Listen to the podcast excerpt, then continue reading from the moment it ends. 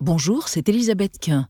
Vous écoutez le podcast de l'émission 28 minutes sur Arte Radio. Bonne écoute. Bonsoir et bienvenue dans 28 minutes et merci de votre fidélité, chers téléspectateurs. L'actualité ce soir, c'est la frappe ukrainienne sur la ville de Makivka, dans le Donbass, une frappe qui a tué des dizaines de soldats russes, comme annoncé d'ailleurs par l'état-major russe lui-même. Malheureusement, après avoir passé au crible les décombres, le nombre de nos camarades décédés est passé à 89 morts. La Russie est-elle en situation de faiblesse? L'hiver conduit-il à une guerre d'usure? Vladimir Poutine, plutôt critiqué à l'intérieur de son pays, risque-t-il de lancer une guerre totale en 2023 Nous ferons un état des lieux et nous en débattrons avant de retrouver à la fin de l'émission Alix Van P et Xavier Mauduit. Bonsoir Elisabeth. Bonsoir Elisabeth. les deux, quel est votre programme? Polémique en Allemagne autour de Bismarck. Bismarck, le chancelier de la fin du 19e siècle. Une salle du ministère des Affaires étrangères portait le nom de Bismarck. Bam Débaptisé. Polémique. Retour sur cette figure controversée, celle de Bismarck, longtemps après sa mort. Et vous, Alix? Eh bien, aux États-Unis, les habitants de l'État de New York et de cinq autres États peuvent désormais être transformés en terreau après leur mort. Hein, je vous rassure, sinon ce serait de la magie. Donc tout à l'heure, nous parlerons de compost humain. Hmm. Merci à tout à l'heure, camarades. Et pour commencer ce soir, extase totale, lévitation, bonheur. Nous recevons le charismatique Omar Sy pour le film Tirailleur, un film poignant, passionnel et très nuancé. Un magnifique film mémoriel sur la force noire, comme on disait, enrôlée de force par l'armée française coloniale pendant un siècle. Vous êtes dans 28 minutes et c'est parti.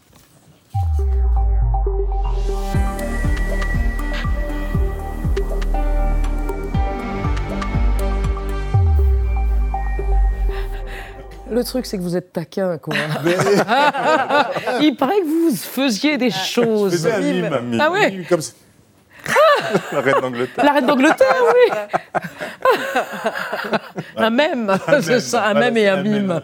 Bonsoir, Omar Sy. Bonsoir. Qu'est-ce qu'on est heureux de vous accueillir. Bah, je suis content d'être là, merci. Vous connaissez Nadia. Bonsoir, chère Nadia Dame et Benjamin Sportou. Bonsoir à vous. Bon ben voilà, vous avez fait votre effet, c'est magnifique. On va, avant de parler de Tirailleurs, qui est sorti tout à l'heure, et on va voir d'ailleurs un extrait de la bande-annonce, c'est un superbe film. On va revenir un petit peu sur votre carrière prolifique, Omar Sy, avec votre portrait euh, réalisé par Gaël Legras. Regardez. Ok. Bollywood, Toledano et Nakash, l'instinct, c'est la règle de trois d'Omar Sy. Ses parents regardent les films de Bollywood. À dans les années 80, Omar grandit au sein d'une fratrie de 8 enfants. Son père est d'origine sénégalaise, sa mère mauritanienne. À cette époque, en Afrique, les films indiens ont du succès. Mes parents, même sédentarisés en France, ont continué à s'approvisionner en cassettes de ce genre dans des échoppes spécialisées du nord de Paris. J'ai ainsi découvert Tarzan, mais aussi Roméo et Juliette en version Bollywood, dit-il. Adolescent, Omar Sy ne s'imagine pas acteur. J'ai toujours été un tchatcheur, mais mes profs et mon père me le répétaient souvent, on n'en fait pas un métier.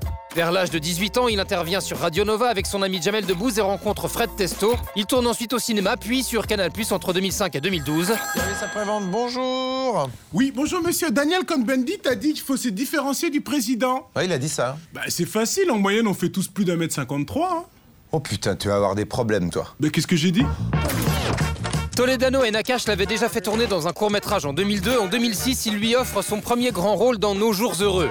Dans Tellement Proche, en 2009, Omar Sy incarne un interne en médecine que l'on prend parfois pour un brancardier. Dans ce film-là, on s'est traité avec euh, beaucoup de drôlerie et je pense que c'est comme ça que le, le message peut passer. Deux ans plus tard, Intouchable, près de 20 millions d'entrées en France et César du meilleur acteur. C'est un témoignage pour moi d'amour. Voilà, c'est c'est de l'amour, de la considération et euh, moi j'ai besoin de ça pour avancer, donc je les remercie tous. En 2014, il tourne encore avec eux dans Samba. À la même époque, installé à Los Angeles, il commence à travailler aux États-Unis. Je suis un acteur d'instinct, dit-il. À 44 ans, il a joué dans près de 70 films ou séries, dont Lupin, qui entrera dans sa troisième saison cette année. J'ai voulu rester dans l'ombre, mais je suis rentré dans la lumière. Aujourd'hui, il incarne Bakary Diallo, un tirailleur sénégalais dans les tranchées avec son fils Tierno.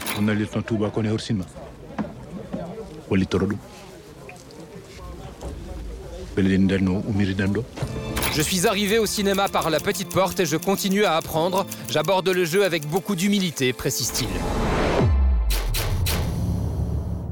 Je me demande si le mot qui revient pas le plus souvent dans votre bouche, c'est amour. Oui, c'est vrai. J'aime ce mot.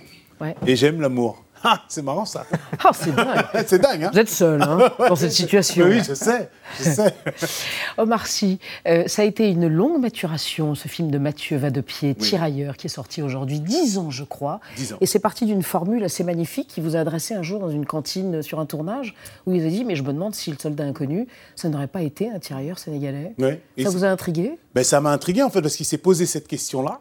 Et en, en essayant d'avoir euh, une réponse, j'ai d'abord pensé à cette question et je me suis demandé mais comment euh, je n'étais pas arrivé à ce questionnement-là, moi? Euh, et, et en fait, en rétropédalant, en allant chercher un peu en arrière, on se rend compte que finalement, j'avais pas grand-chose pour ça. Et c'est pas juste. Vous n'étiez pas informé. Je n'étais pas assez informé et, et même l'information, même si je la voulais, elle est difficile à, à trouver. Donc il y a quelque chose de pas juste et de pas équilibré. Donc euh, ce film-là, je l'espère, euh, va rétablir un petit peu, mais surtout ouvrir la porte euh, à d'autres moyens de rétablir, et pas seulement par le cinéma, par, de la- par de- des recherches d'historiens, parce qu'on en a besoin, par euh, la pédagogie scolaire, par, par tout ça. Euh, L'homme d'État et le poète Léopold Sangor, en 48, écrit un recueil de poésie qui s'appelle Hostie noire. Il évoque les tirailleurs sénégalais. On fleurit les tombes, on réchauffe le soldat inconnu. Vous, mes frères obscurs, personne ne vous nomme. D'une certaine façon, le film est une réponse à Sangor. Ça y est, ils sont sortis de l'invisi- de l'invisibilisation, ils sont nommés, ces hommes. Ils sont, ils sont nommés, et puis, et puis j'espère surtout qu'on leur donne un peu la parole avec ce film-là. Et je, je le redis parce que vraiment, j'espère que ce film n'est que le premier d'une longue série de, de, de- de- artistiques, mais aussi de recherches euh, euh, sérieuses, d'historiens, je dis, de profs. J'espère qu'on aura d'autres occasions de, de, de, de les connaître, de savoir vraiment euh, ce qu'ils ont apporté à ce pays. Et ils C'est- étaient nombreux, hein. la guerre de étaient nombreux. 14-18, 200 000 et 30 000 morts. hein. C'est ça. On va regarder un extrait de la bande-annonce. Merci.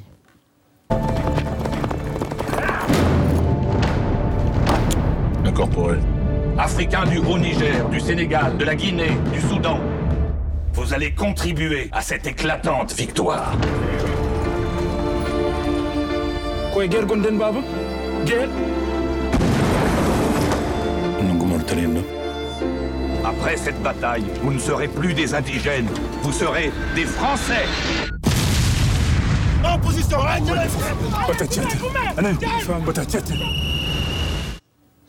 Omar Sy, vous jouez principalement en langue peul dans ce film que vous parlez avec vos parents, hein, d'ailleurs. Pourquoi ce choix et quel effet ça a eu sur l'interprétation de votre personnage?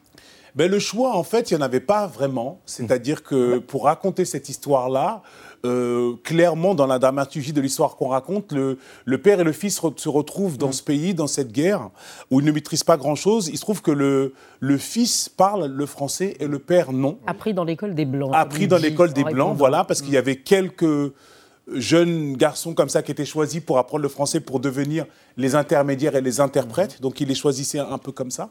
Et il se trouve que c'est ça qui va basculer en fait, qui va faire que leur relation va changer, se déséquilibrer. C'est qu'il y en a un qui parle le français et l'autre non. Il se trouve que c'est le fils qui parle le français, donc il va avoir plus de pouvoir que son père. Donc déjà, ça sert le récit. Donc c'était c'était une chose que euh, mon personnage ne parle pas français. Et comme le Peul est la seule langue africaine que je parle, voilà, n'a pas vraiment eu le choix en fait pour le Peul. C'était c'était assez logique. Et vos Et parents trouvent que vous le parlez bien Parce que je- mes parents, oui, trouvent que je parle bien. Mes parents sont assez surpris d'ailleurs, mais Non. faut dire Bon? oui, oui, oui. Ils parce- sont durs. Ben, il faut dire que Ils sont exigeants. faut dire que j'ai triché un peu. C'est qu'en fait, j'ai un peu travaillé pour le film euh, Ah. sur, sur, mon, sur mon et sur mon accent. Donc, c'est ce qu'ils voient à l'écran est mieux que ce qu'ils Que ce entendent qu'ils ont toute la journée au Voilà, donc téléphone, ils étaient par exemple. surpris, mais c'est une bonne chose. Vous, vous parlez de père et de fils. Il y a deux relations en miroir dans le film, père et fils. Euh, des, des amours et des incompréhensions, des hommes euh, prêts à tout pour satisfaire, complaire leur père ou leur fils. C'est assez déchirant d'ailleurs, hein, ces relations. Je crois que ça vous tient très à cœur. Oui, de toute façon, ces relations-là, il y a, hum, c'est vraiment l'endroit où on va, on se, on se connecte tous en fait dans cette relation euh, enfant, parent, parent, enfant. Dans ces relations-là, c'est, euh, c'est toute l'humanité, ça, et c'est même euh, au-delà. C'est-à-dire même quand on voit. quand on voit Bambi, en fait, qui n'est pas un humain et qui n'est même pas vivant, mais voilà, cette relation euh, enfant-parent, c'est quelque chose qui, qui, qui, qui- qui fait partie de l'humanité. Moi, je trouve qu'on a, on a, on a ça de beau. Et je trouve que c'est un beau moyen aussi de raconter quelqu'un et de le comprendre. C'est drôle que vous parliez de Bambi parce qu'à la fin, il y a presque quelque chose d'animiste dans le film C'est Tirailleur. vrai, c'est vrai. Je ne veux pas dire quoi. Mm. Il Ah ne oui. faut pas divulgacher. Mais il y a une superbe fin ouverte, très très beau. Une queue rousse en fourrure qui passe comme ça. ça. Bref, Ça. cessons de parler des animaux et parlons des tirailleurs sénégalais. Ouais. Avec vous, Nadia, il y a une information qui est tombée ce matin. Oui, effectivement, c'est une décision qui a été annoncée ce matin par le gouvernement français. Elle concerne les tirailleurs sénégalais qui sont encore en vie. On parle de ceux qui ont combattu euh, en Algérie et en Indochine. Ils sont une quarantaine à résider en France. Oui. Ils ont plus de 90 ans. Ils se battent depuis des années pour avoir le droit de rentrer, finir leur jour dans leur pays d'origine, sans perdre les allocations auxquelles ils ont droit, le minimum vieillesse par exemple de 950 euros. Cette injustice, elle va enfin être réparée, en tout cas pour une vingtaine d'entre eux. Ils vont pouvoir rentrer euh, définitivement.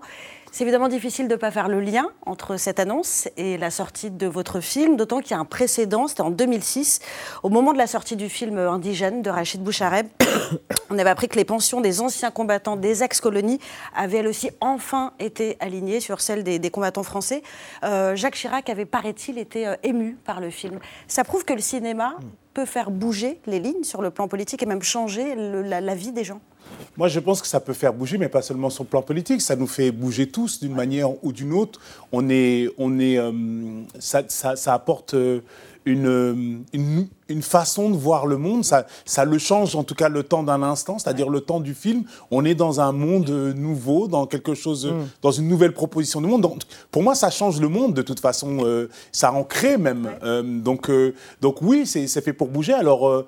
Est-ce hasard, coïncidence Ça se trouve, ça n'a rien à voir. Attention, Ouais. hein. ils savaient peut-être décider depuis très longtemps. Très longtemps, Et c'est très bien. C'est très bien comme ça. Ça n'a peut-être rien à voir. Mais en tout cas, on, On est le très- répète. On les répète. Mais en tout cas, on est content que ça ait lieu. Mieux vaut tard que jamais. Dites Omar Sy, qu'est-ce que ça veut dire? Il y a des acteurs, moi je suis un réacteur. En fait, euh, j'ai le sentiment que jouer la comédie, c'est plutôt réagir aux choses, c'est-à-dire réagir à, à une, une, comment dire, un dialogue, c'est-à-dire une phrase. Je réponds, mais c'est une réaction à ce qu'on vient de me dire, réaction à un son, à une image, à ce que je vois, à mon décor, au costume que je porte. C'est plutôt la réaction à un environnement, à des choses. Et donc, acteur, c'est-à-dire réagir et initier l'action. Et j'ai l'impression que je joue en réagissant, Mais donc ça, en réacteur. C'est votre humilité.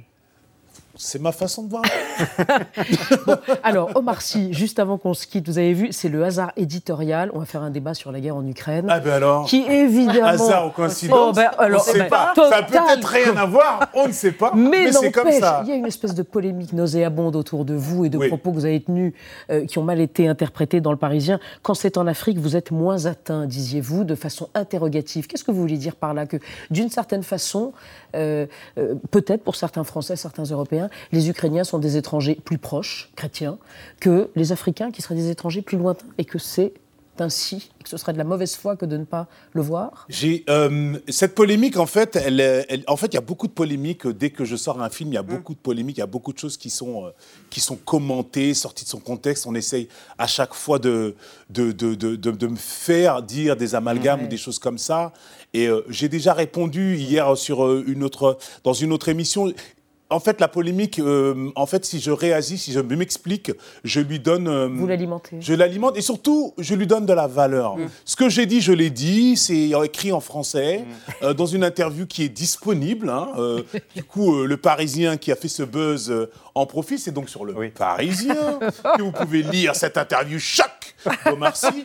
Lisez-la, essayez de la comprendre. Si vous ne la comprenez pas, tant pis pour vous. Si vous ne savez pas lire, il y a encore des profs en France. Mais faut publier l'intégralité de l'interview d'ailleurs, pour Voilà. être très honnête. Mais vous avez dit quand même, euh, le problème ce n'est pas ce que je dis, c'est ce que je suis. Oui. Et vous y avez vu du racisme Mais bien sûr que c'est du racisme. Je vous le dis clairement. C'est du racisme. C'est parce que je suis enfant d'immigrés, j'ai pas le droit de m'exprimer sur la France. C'est parce que je suis noir, j'ai pas le droit de m'exprimer sur la France. C'est parce que je vis aux États-Unis que j'ai pas le droit de m'exprimer pour la France. Ceux qui disent et pensent ça sont racistes. Je le dis et je l'assume. Mais arrêtez de regarder cette caméra. Non, parce que je crois que c'est là où je dois parler. C'est la On m'a vôtre. dit que c'était là que c'est la mienne. C'est la Donc vôtre. dès que c'est Omar assez intense, je fais C'est ça. ce petit mouvement-là. Une allocution. Refaites-nous le salut royal. Ah, très joli. Omar Sy, Merci, Merci à vous. infiniment d'être venu Merci à vous. sur la chaîne franco-allemande Arte. Oui, on aime Arte. Eh ben j'espère bien. Vous la regardez à. Los Angeles? Ça m'étonnerait. Mais si, si, Ah si, bon. on la regarde, Arte est disponible, Arte sur, Bah, la- bien sur le net. sûr, arte.tv, oui, bien génial offre bien sûr, numérique. bien sûr. Bon, et Tirailleurs, merveilleux film. Merci beaucoup. Avec vous et votre neveu par alliance. Oui, non pas par alliance, c'est le fils de ma grande sœur. Bon, alors il. Ah, alors Oui. c'est votre neveu, neveu. Neveu, neveu, il neveu, est... neveu, neveu. Il est merveilleux. Oui, il est beau en plus. hein. Oh, Très beau. Quel beau gamin. Super beau. Hein. que nous, le, Quel nous le convoitons à la San Ah, Diong. Vous ben le il est direz. content de l'apprendre. Il viendra sur Arte, je vous le promets. Je l'amènerai. Faites-le venir. Ouais. Merci Omar Sy. Merci à vous. Bon vent à vous Merci, et Tirailleurs. euh, alors, ce sera au Sénégal à partir du 6 de vendredi, ça, mais c'est sur tous les écrans français À partir de maintenant. ce matin. Et on passe à notre débat sur la guerre entre l'Ukraine et la Russie. L'Ukraine aurait libéré 40% des territoires occupés depuis février dernier et vient de porter un coup dur à l'état-major russe en tuant 89 soldats russes dans le Donbass lors d'une frappe sur la ville de Makivka. La guerre d'usure peut-elle déboucher sur une guerre totale en 2023 On en débat après la mise au point de Sandrine Le Calvez.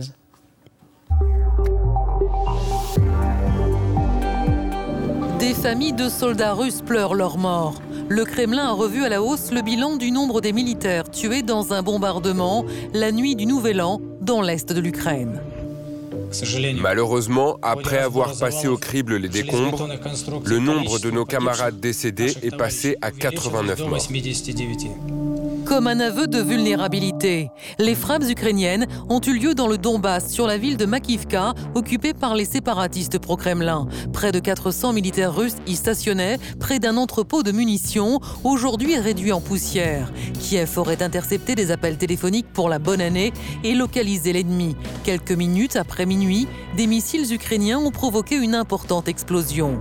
Sur les réseaux sociaux, d'influents blogueurs russes pro-guerre ont réagi avec colère. Le nombre de victimes s'élève à plusieurs centaines. Quelle naïveté criminelle de loger des militaires près d'un dépôt de munitions. Peu avant l'attaque, dans la nuit de la Saint-Sylvestre, Vladimir Poutine portait un toast entouré de soldats. Il décorait le commandant en chef des forces russes en Ukraine. Mais entre perte humaine et humiliation, comment Vladimir Poutine va-t-il réagir?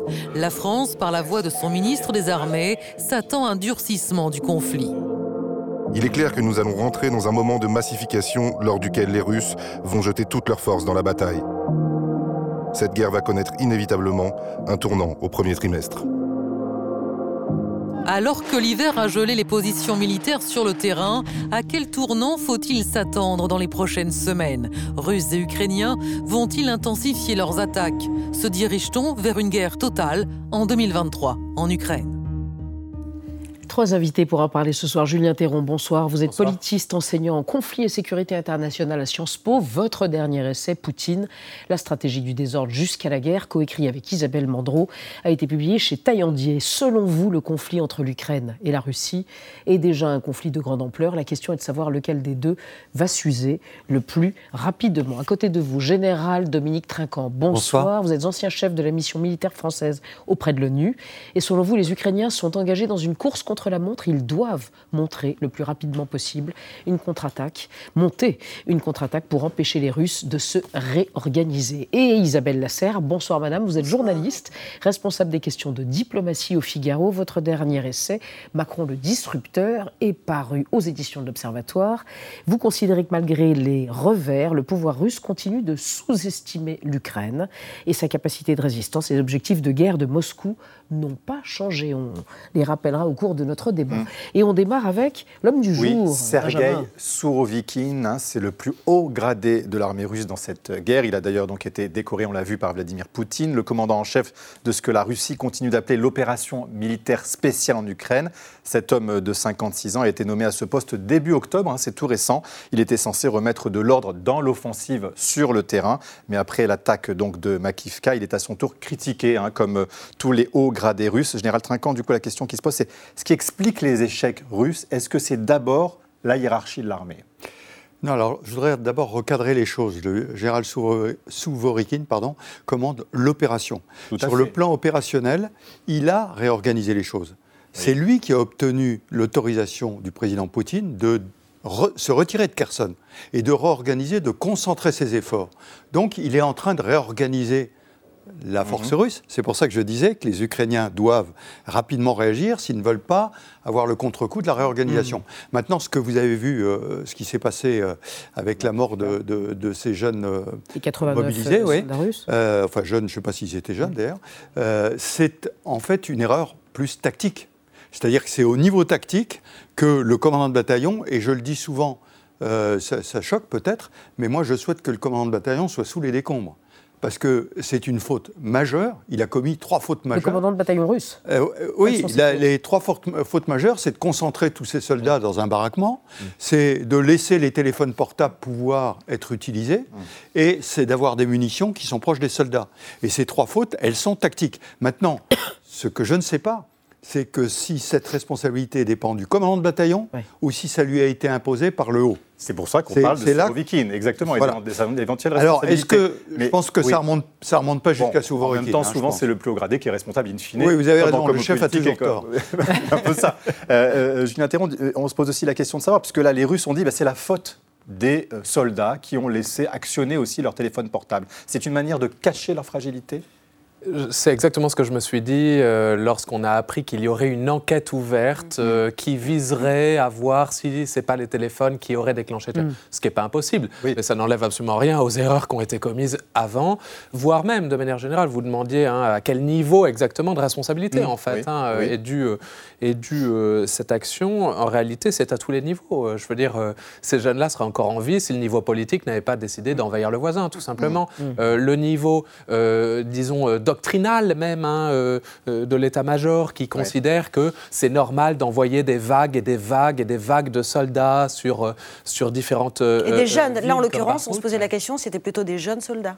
Alors, on ne sait pas, hein, parce, parce qu'en fait, la conscription, si vous voulez, il y a ce que euh, l'état-major dit officiellement, un Mhm. succès majeur, 300 000 piles Ouais. ont été sélectionnés, ils ont augmenté, donc tout se passe bien, alors qu'on sait en réalité que les unités elles-mêmes d'avant n'étaient même pas complètes, et qu'en réalité, il y a une disparité euh, démographique, les jeunes slaves de l'Ouest sont moins euh, euh, impliqués dans les- sous les drapeaux que les minorités de l'Est, de la Russie, donc tout ça pour dire que pour connaître vraiment Ouais, euh, l'identité des personnes qui ont été euh, sous cette frappe, c'est très difficile. Ce qui est certain, Isabelle Lasserre, c'est que les Russes ont reconnu ces victimes, ces morts, le bilan de 89 morts, il est peut-être plus que ça, mais déjà c'est assez inédit. Mais en quoi cela ne va-t-il pas fragiliser Vladimir Poutine? Parce que le reconnaître, c'est aussi, in fine, montrer euh, l'effet qu'a cette guerre euh, sur le terrain.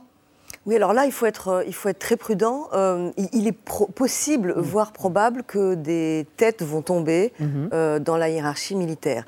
Mais ce qu'il faut bien... manière de se défausser alors, du coup, pour Vladimir Poutine, que de reconnaître ce, ce- ce bilan? Oui, non, non. en fait, il n'a pas le choix. C'est comme quand euh, le, le Kursk en 2000, euh, ce sous-marin nucléaire Ouais. qui avait sombré euh, au milieu de la mer. Euh, euh, C'était vraiment l'opacité euh, la plus absolue. Et Vladimir Poutine avait été obligé de reconnaître euh, le, le naufrage, en fait, euh, au bout de, de- de, je crois, un jour, un jour ou deux. Et après, il avait, il avait refusé l'aide occidentale. Donc, en fait, c'est tellement énorme. Oui. Euh, et ça se voit d'autant plus que la plupart des, euh, des morts venaient de, de la même région. Hmm. Euh, donc c'est- vraiment, euh, euh, il, peut, il, il peut absolument plus le cacher. Maintenant, il faut, il faut quand même aussi euh, rappeler qu'il y a beaucoup de critiques. Donc en théorie, notamment des blogueurs, qui, il y a- il y a vraiment un Qui déchaînement, oui. un déchaînement de critiques vis-à-vis de Blogueur russe blogueurs russes, bien Contre entendu. Ouais. le- Contre le pouvoir, Contre euh, le pouvoir. Poutine, Depuis, depuis, Trump, ouais. depuis hier, depuis deux jours, c'est euh, c'est vraiment beaucoup plus que, que d'habitude. Mais ce, Pas sur le fait de faire la guerre, de ah non, mal la faire. C'est là que c'est très très, Ouais. c'est là que c'est très très intéressant, c'est que les critiques euh, euh, sur les blogs ne visent aucunement Mm. Vladimir Poutine. Elles ne remettent pas en cause la guerre russe en Mm. Ukraine, et en fait, elles critiquent la désorganisation.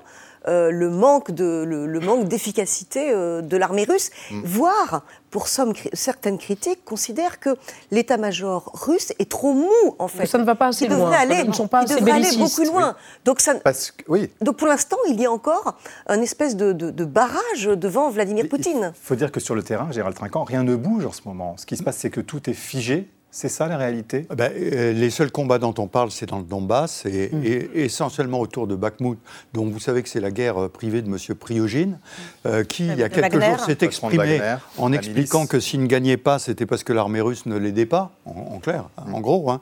Euh, mais. effectivement, rien ne bouge vraiment.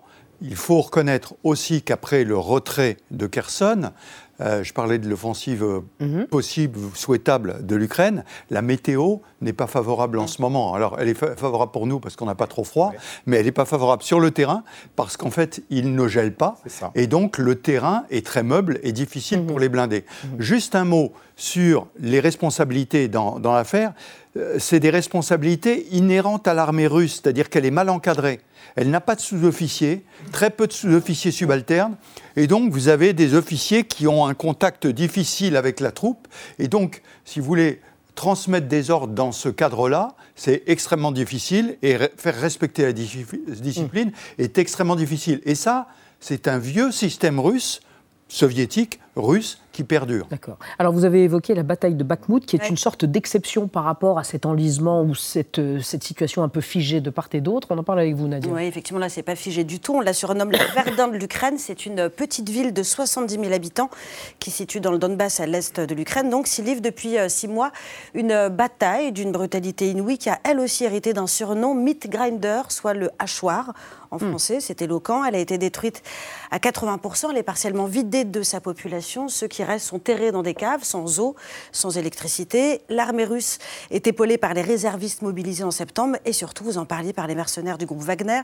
Certains ont d'ailleurs été sortis de prison euh, pour aller au combat. Il y a plusieurs témoignages, plusieurs images également qui ont été recueillies. On voit euh, des hommes euh, envoyés en première ligne pour que soient localisées les positions ukrainiennes, pour également entamer les munitions côté ukrainien, de la chair à canon. Et on a parlé aussi de soldats à usage unique. Je ne connaissais pas l'expression. Ce qui est assez déroutant, c'est que Bakhmut aurait peu d'importance stratégique, si on comprend bien. Et d'ailleurs, vous le disiez, le, le patron de Wagner a publié cette vidéo dans laquelle il dit que c'est difficile, mais que c'est effectivement du côté, euh, du côté russe. Il accable Mm. le côté russe. Mm. Julien qu'est-ce qui se joue exactement à, à Bakhmut? Pourquoi cette obsession côté russe pour cette ville? Il se joue euh, beaucoup de choses en réalité. Vous Mhm. l'indiquez, hein, je ne vais pas revenir là-dessus sur, le, sur la dualité entre l'armée et le groupe Wagner. Euh, mais il se joue aussi beaucoup de choses parce qu'effectivement, c'est là où c'était censé bouger. Ouais. Euh, en réalité, il y a quand même beaucoup de bombardements sur toute la ligne de front euh, du Donbass. Et vers Kherson, je vous le dis comme ça, mais la ligne ne bouge pas. Mais enfin, il y a une tentative de contre-offensive, euh, d'offensive russe. Pas précisément parce que les Ukrainiens, dit-on, seraient en train de préparer quelque chose avec euh, des choses qui, euh, euh, comment dire, sont derrière les lignes ennemies.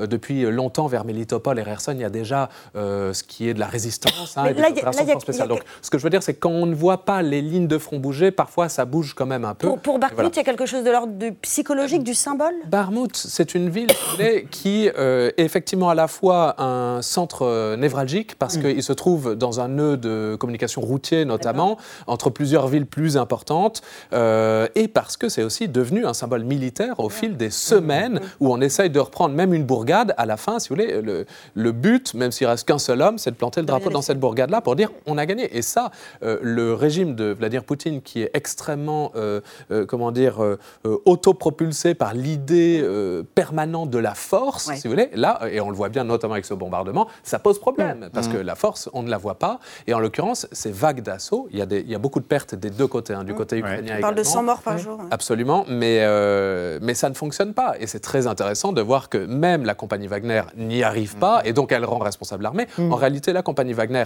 a exactement le même problème que l'armée russe, c'est-à-dire qu'ils ont grandi en taille. Au début, c'était une troupe où il n'y avait que des forces spéciales, des unités du renseignement militaire, ce genre de choses, officiellement qui étaient sortis du rang pour rentrer dans cette euh, compagnie de milices interdite en Russie, soit dit en passant, Ouais. officiellement. Officiellement. Euh, euh, mais en réalité, à force de prendre du monde, bah, vous diluez complètement la notion d'élite et vous prenez de la masse de la troupe et on retrouve donc cette chair à canon qu'on voit déjà dans l'armée. Donc c'est pas étonnant, même stratégie, même tactique, même échec. Il y a Bakhmut, mais qu'est-ce que sont en train de faire les Ukrainiens et les Russes en ce moment De reconstituer un peu leurs forces? C'est ça qui est en train de se passer. On parle aussi d'une mobilisation à venir du côté russe. Et est-ce qu'il reste des réservistes du côté ukrainien également? Oui, il en reste, mais il y a certains soldats ukrainiens euh, qui sont euh, quand même un petit peu euh, épuisés parce qu'ils n'ont pas été relevés euh, depuis très très longtemps. Donc si la guerre dure encore six mois, les Ukrainiens auront sans doute un problème de, de force humaine à renouveler. Qu'est-ce qu'ils sont en train de préparer? Les deux Mhm. euh, parties se préparent à la suite, c'est-à-dire à la suite, c'est quand l'hiver, quand le, le gel sera arrivé et qu'on pourra à nouveau faire marcher les tanks et reprendre les offensives. Les Ukrainiens soupçonnent les Russes de vouloir euh, lancer leur contre-offensive, y compris en essayant à nouveau de reprendre Kiev. C'est Mm. de ça dont ont Mm. peur les, les- les Ukrainiens. Les, voilà. Mm. Quant aux Ukrainiens, euh, ils savent que, en fait, ils ont, euh, ils ont besoin d'aller euh, très très vite. Ils ont besoin d'aller très très vite justement pour cette raison-là. Ils ne savent pas euh, combien de temps tiendra leur population et combien de temps ils pourront en fait euh, euh, renourrir cette armée qui pour l'instant ne faiblit absolument pas et a une volonté absolument extraordinaire. Mais aussi leur victoire dépend en partie des armes américaines et donc du soutien de l'Occident. Et ils sont bien conscients. Euh, pour l'instant, euh, le- l'Europe et les États-Unis tiennent, mais il y a quand même des grincements de dents euh, aux États-Unis. Et si dans quatre mois, Joe Biden euh, euh, décide la fin de la partie en arrêtant les livraisons d'armes, ce qui paraît quand même assez peu probable, toujours, toujours est-il que les Ukrainiens veulent aller vite. Et juste, oui. leur ambition, ce serait en fait Oui. de lancer une contre-offensive euh, à la fin du printemps ou au début du printemps, mais de, en fait, de terminer la guerre avant le début de l'été. Y compris Crimée, y compris. Ça Mais, pourrait mais être ça. d'ailleurs, mais Volodymyr Zelensky, le président ukrainien, oui, et il s'attend, écoutez-le, à une offensive russe massive. Nous ne doutons pas que les maîtres actuels de la Russie lanceront tout ce qui leur reste et tous ceux qu'ils peuvent rassembler pour tenter de retourner la situation avec la guerre et au moins retarder leur défaite. Nous nous y préparons. La Russie mobilise ceux qu'elle veut envoyer à la mort, nous mobilisons le monde civilisé. Général Trinquant, éclairez-nous, est-ce que ça peut être aussi une forme de communication de guerre de la part de Volodymyr Zelensky? Une manière de dire nous sommes prêts, venez à nous, euh, on va relever le gant et euh, on va euh, venir à bout de, de votre for- de- de vos forces, vous ne faites pas peur. Non, mais je pense que dans toutes ces déclarations, il faut faire très attention au tempo. Euh, le monsieur Le Cornu parlait aussi de la massification. Oui. Le Il parlait du premier trimestre. Moi, je pense qu'il faut parler du premier semestre et non pas du premier trimestre. Et que les Russes, eux, il leur faut du temps pour mobiliser tout ça, réorganiser tout ça. Et l'automne, on le met un peu entre parenthèses. Parce que, euh, pardon, le printemps, on le met un peu entre parenthèses. Parce que la Rasputitsa gêne beaucoup les, les mouvements blindés. Ah, C'est La la, boue la boue. C'est. Euh, le printemps, en fait, au moment du dégel. Et donc, comme il faut du temps aux Russes, moi, je vise plutôt l'été pour la capacité offensive des, des Russes. Pour l'instant, ils sont en défensive. La capacité offensive, c'est pour l'été. Alors que les Ukrainiens, ils ont intérêt à le faire le plus vite possible, parce qu'ils ont intérêt à désorganiser justement cette tentative de réorganisation euh, russe. Qu'est-ce que c'est la massification évoquée par le ministre Et ça veut dire de mettre de plus en plus de force et à un moment d'avoir euh, deux fois, trois fois plus de force que celui qui est en face. Euh, alors, c'est quelque chose qui est beaucoup présenté par le renseignement français, parce que c'est une tradition de la Russie. Il faut se rappeler que historiquement, 1812, 1842, la Russie a toujours commencé par des défaites.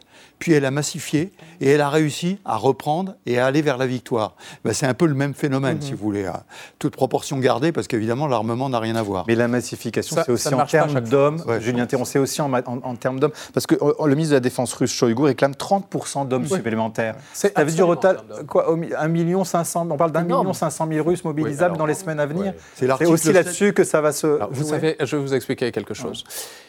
On a complètement surestimé la puissance de l'armée russe. Personne, il y a un an pile, était capable de dire qu'on en serait là aujourd'hui et que l'Ukraine tiendrait, y compris avec des armes occidentales, pendant un an. Vous appelez ça la défense totale, vous, c'est ça Oui, absolument, absolument, vous avez ça. raison. Euh, parce qu'ils prennent modèle sur euh, l'intégralité de la population qui se défend. Mais aussi parce qu'on a, les- on avait sous-estimé les Ukrainiens et on a surestimé, Surestimé les, les Russes. Russes. Et de ce point de vue-là, si vous voulez, les Russes, par exemple, on disait l'armée est à peu près à un million d'hommes, 900 euh, 000 hommes, plus les réservistes. Alors, un, les réservistes, ce ne sont pas des réservistes opérationnels comme chez nous qui sont capables de faire la guerre. C'est les réservistes de papier, il y en avait très peu, quelques milliers, qui étaient capables de retourner sur le front. Donc les réservistes, on oublie. De 900 000 hommes, ce sont des personnels qui travaillent pour l'armée de près ou de loin. Ça ne sont pas des soldats qui sont capables de faire la guerre. La réalité, c'est qu'on a vu euh, un professeur euh, que j'aime beaucoup, qui s'appelle euh, le professeur euh, Julian Lindley French, a expliqué qu'on avait complètement surestimé et a essayé de retracer justement plus que le nombre d'hommes, qui ne veut pas dire grand-chose. Mhm. C'est comme les budgets de la défense, on regarde juste les sommes allouées, même pas les, les, indu- les industries de la défense. Donc on a essayé, nous, de, de- de- de- si vous voulez, d'aller plus dans le détail de tout ça. Et la réalité, c'est que la Russie n'a pas beaucoup plus de 200 000 hommes prêts au combat, puisque elle a été obligée de faire donc euh, une conscription spéciale euh, et de mobiliser des conscrits, ce qui, d'ailleurs, je vous le rappelle, Vladimir Poutine a dit qu'il ne ferait pas au début de la guerre, enfin de, de cette phase de la guerre. Mais c'est juste pour vous dire que les chiffres, il faut y faire extrêmement attention, parce que ces chiffres-là, c'est le ministère de la Défense Oui. qui les donne en disant nous sommes 900 000, nous allons être 1 million 100 parce qu'on va recruter 200, euh, 200 000 personnes. Et la réalité est bien loin de ça. En revanche, ça ne veut pas dire qu'il n'y a pas de massification possible, y compris par les conscrits, parce qu'effectivement, c'est une stratégie. On se souvient aussi hein, de- de- du retour soviétique avec des Ukrainiens à l'intérieur, d'ailleurs, n'oublions pas, contre les Allemands. Donc, je veux dire, il y a eu toujours ce phénomène de masse, avec d'ailleurs une perte absolument effroyable en soldats. hein. Euh, L'Union soviétique a été euh, le pays qui a eu le plus perdu pendant la Seconde Guerre mondiale en termes militaires et en termes civils. Mais c'est juste pour dire que cette massification-là, les Ukrainiens le savent, puisqu'ils étaient dans l'Union soviétique, ils sont battus avec eux. Et donc, toute l'idée, c'est exactement de faire ce qu'ils viennent de faire, c'est-à-dire de taper les unités avant qu'ils arrivent sur le front, y compris des gros groupes d'unités qui sont mal préparés parce qu'ils jouent sur les points faibles de l'armée russe. Alors, il reste à évoquer l'argent, le nerf de la guerre, non Alors, euh, je vous propose de regarder une archive. C'était le 26 février dernier, deux jours après l'agression de l'Ukraine par la Russie. L'Union européenne décidait d'infliger de lourdes sanctions à Moscou pour l'empêcher de financer sa guerre. Et c'est Ursula von der Leyen que l'on voit. Regardez. Nous travaillerons pour interdire aux oligarques russes d'utiliser leurs actifs financiers sur nos marchés. Toutes ces mesures affaibliront de manière significative la capacité de Poutine de financer sa guerre. Elles dégraderont petit à petit son économie. Euh, Isabelle Lasserre, où on est, justement le, potentiel russe? Est-ce qu'il a vraiment été affaibli? C'est vrai qu'en parallèle, on voit que les Occidentaux continuent à livrer des armes euh, aux Ukrainiens, puisqu'on on a appris cet après-midi que la France va livrer des chars de combat légers à l'Ukraine. C'est ce qui a été annoncé. Mais en face, Moscou, qu'est-ce qui se passe? Qu'est-ce que vraiment la capacité a été affaiblie? Bah, elle a été affaiblie, par exemple, dans les industries de l'armement, où c'est vrai que euh, les, les Russes manquent beaucoup de, de- de composants et donc ils sont vraiment euh, ralentis pour euh, reconstituer un armement moderne. C'est vrai que les sanctions marchent, mais elles marchent beaucoup Mm. moins vite que ce qu'on pensait. Et surtout, surtout de plus en plus, c'est la Chine qui compense. Alors, ne- C'est pour ça, est-ce qu'on n'est pas en train de les sous-estimer, pour le coup, les Russes? Ah, au niveau économique, au niveau économique, Et puis, probablement. De ça- drones iraniens, Non. massivement. Il y a- deux choses. D'abord, euh, la, la Russie a mis en, place des stratégies de, de- de contournement. Elle achète ses armes à l'Iran et euh, elle, euh, et elle, avec l'économie, c'est c'est la Chine. Et par exemple, aujourd'hui, les Chinois ont remplacé euh, la plupart des, des entreprises. ils se sont installés à la place des Français dans les en- grandes entreprises. Par exemple, Renault, ils ont pris la place des Français. Donc l'économie continue quand même à tourner. Par ailleurs, il ne faut jamais, jamais en Russie sous-estimer la résilience de la population, qui n'est pas du tout la même que la nôtre. C'est-à-dire que c'est un peuple quand même qui est habitué à en baver. Ils font des provisions euh, l'été euh, pour l'hiver. Ils sont habitués, ils sont durs au mal en fait. Donc ils sont quand même beaucoup plus résistants que la majorité de la population européenne. Merci pour ce débat passionnant. Vous avez apporté toutes les nuances nécessaires pour qu'on comprenne mieux les enjeux et la situation autour de la Russie et de l'Ukraine et de cette question est-ce qu'on va vers une guerre totale en 2023 On reste dans l'actualité avec Xavier Mauduit qui va revenir sur Bismarck tombé en disgrâce en Allemagne. Alix Van P va évoquer le compost humain autorisé aux États-Unis, solution écologique et eschatologique. Mais d'abord, Thibault Nolte recense les mots vedettes de l'actualité. Ce soir, fusion comme dans fusion nucléaire, évidemment, c'est entendu. La fusion nucléaire. La fusion nucléaire. Une avancée scientifique majeure dans la fusion nucléaire. La fusion nucléaire. Qu'est-ce que ça veut dire? Exactement ce que ça dit. Merci de m'en dire un peu plus. Entendu. La vie secrète des mots vedettes. Fusion, lorsqu'elle déserte le champ lexical des chamans ou des banquiers souhaitant nommer l'alchimie sexuelle ou financière, désigne un phénomène physique, le passage de l'état solide à l'état liquide. La fusion nucléaire est celle qui se déroule au cœur des étoiles et les fait. Sur Terre, le projet prométhéen d'imiter les étoiles est bien avancé. Si les réacteurs nucléaires actuels produisent de l'énergie par fission, c'est-à-dire en cassant un noyau atomique, ce qui libère de l'énergie, les réacteurs du futur pourront produire une nouvelle énergie nucléaire, moins dangereuse et produisant beaucoup moins de déchets, grâce à cette fameuse fusion qui force l'assemblage de deux noyaux, deutérium et tritium. Le 13 décembre, les États-Unis ont fanfaronné sur une expérience de fusion nucléaire au laser, démarrée en 2009, qui vient enfin de produire plus d'énergie qu'elle n'en a consommé. Dans un méga complexe californien, 192 lasers ont bombardé une microbie au deutérium tritium, la chauffant à 100 millions de degrés, soit la fournaise du cœur des étoiles où naît la fusion. L'état de l'art ne permet qu'un tir laser par jour, ce qui suffit à peine à faire bouillir un litre d'eau. Pour un vrai système de production électrique, il faudrait pouvoir faire 10 tirs par seconde. Pourtant, à Livermore en Californie ou à Bordeaux, où se trouve une installation similaire, le LMJ, la prouesse fait frissonner la communauté de l'atome civil et militaire. Car depuis l'abandon des essais nucléaires, 1992 aux USA, 1996 en France, le dernier en Corée du Nord avait fait s'effondrer une montagne en 2017, les militaires valident leurs simulations grâce aux avancées du nucléaire civil. La fusion par laser crée notamment un plasma proche de celui d'une bombe A. Les champignons naissent dans les étoiles, CQFD. Merci, merci Thibault Nold. Bonsoir le duo Glamour. Alix et Xavier, ça Bonsoir, va Elisabeth. Alors, Xavier, en Allemagne à Berlin, une salle du ministère des Affaires étrangères a été débaptisée. Elle s'appelait Bismarck, la salle. Elle est devenue la salle de l'unité allemande, c'est plus neutre. Et c'est un effacement du nom de ce chancelier allemand du 19e siècle qui provoque une polémique. Ah oui, c'est drôle de figure que celle de Bismarck. Le 13 juillet 1870, Otto von Bismarck, il est alors ministre-président du Royaume de Prusse, diffuse dans la presse une dépêche, oh là là, quelques lignes, qui, quand elle est publiée, provoque la stupeur. La France déclare la guerre immédiatement à la Prusse, et c'est exactement ce que voulait Bismarck. Et pourquoi vous voulez fait ça Eh ben, Parce que l'Allemagne est alors euh, divisée en plein d'États et Bismarck aimerait bien une unité allemande, bah, comme les Italiens sont en train de faire leur unité. Une unité sous la houlette, évidemment, de la Prusse avec le roi Guillaume Ier. Oui, mais il n'y arrive pas, Bismarck, à faire son unité, alors il a une idée de génie. Pour souder tous les Allemands, il faut un ennemi commun. Quel ennemi? Plouf, plouf, plouf. Tiens, la France, où règne l'empereur Napoléon III. Eh bien, voilà. Non, non, mais c'est une idée absolument géniale. Bismarck a décidé d'avoir la France pour ennemi, mais encore faut-il un prétexte. Et quel prétexte? Eh bien voilà, il va profiter d'un petit cafouillage diplomatique. Le trône d'Espagne est vacant. Et le roi de Prusse propose la candidature d'un Hohenzollern, c'est-à-dire quelqu'un de sa famille. Ah, Hohenzollern, la ah oui. famille. Et donc, là, pour la France, c'est absolument inacceptable. Parce que vous imaginez, d'un seul coup, on serait encerclé. hein. L'Espagne, euh, la Prusse, c'est pas possible. Napoléon III fait des gros yeux. Et le roi de Prusse, bon, bah, d'accord, retire la candidature, il le comprend très très bien. Mais ah, la France voudrait une confirmation écrite. Alors, euh, l'ambassadeur de France va voir euh, le roi de Prusse. Il se trouve alors dans la ville d'Ems, une ville thermale. Il prend les eaux. Et puis, bah oui, le roi fait sa confirmation écrite. Et là, Bismarck attrape le texte, le corrige, le modifie et le rend insultant pour la France. Vous voyez, c'est un truc du genre Ah oui, vous les Français, vous nous cassez les pieds, vous êtes lourds, les gros relous de Français. Donc, quand la France reçoit cette dépêche, ah, mais l'horreur, la guerre éclate. Napoléon III est renversé, la France perd cette guerre, elle perd aussi l'Alsa- l'Alsace-Lorraine, l'Alsace-Moselle. Et dans le même temps, c'est l'unité allemande qui est faite avec Bismarck comme chancelier de ce nouvel empire.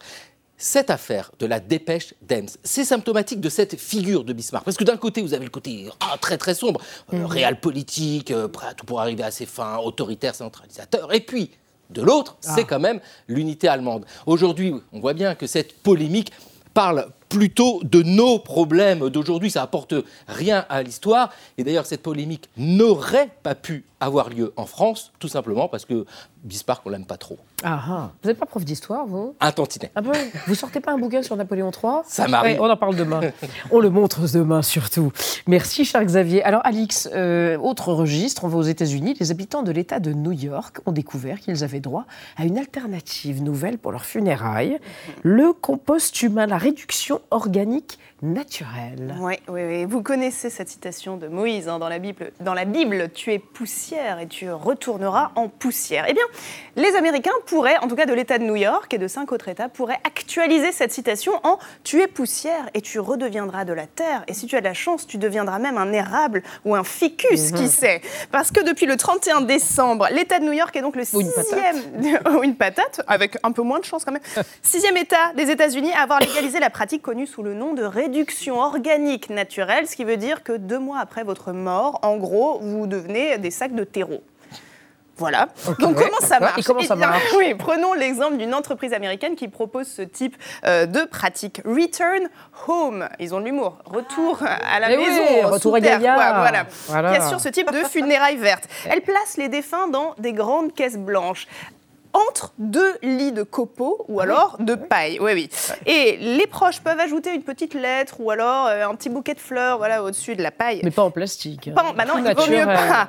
Un mois, on laisse reposer comme en cuisine. Un mois plus tard, On le corps commence à se décomposer. C'est la décomposition. L'entreprise ensuite ouvre la caisse un mois plus tard. Elle enlève les matières non organiques, un vieux plombage, un pacemaker. On enlève. Les os sont broyés remis dans la caisse, voilà, désolé, j'espère que vous avez bien mangé, et au bout de deux mois, eh bien, le cadavre s'est entièrement transformé en l'équivalent de 36 sacs de terreau, visiblement. Et c'est une pratique euh, qui coûte peu cher, et en plus qui est très écolo, parce qu'elle ne produit pas de gaz à effet de serre. Elle est décarbonée, c'est merveilleux.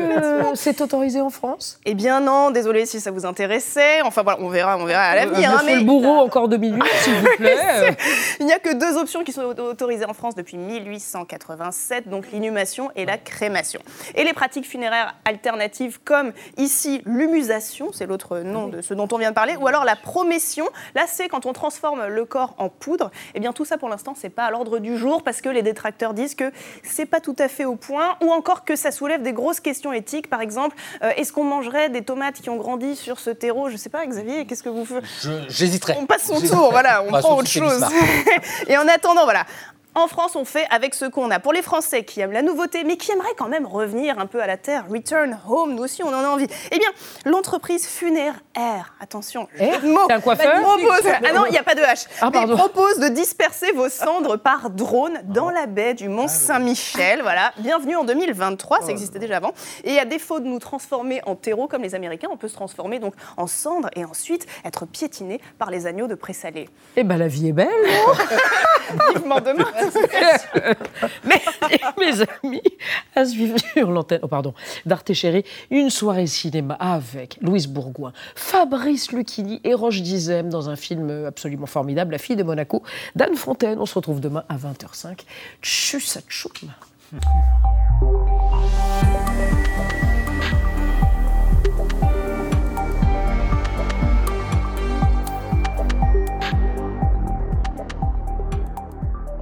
Retrouvez le podcast de 28 minutes sur toutes les plateformes de podcast et sur arteradio.com. Et pour soutenir l'émission, abonnez-vous, commentez, critiquez, mettez des étoiles et partagez le podcast avec vos proches.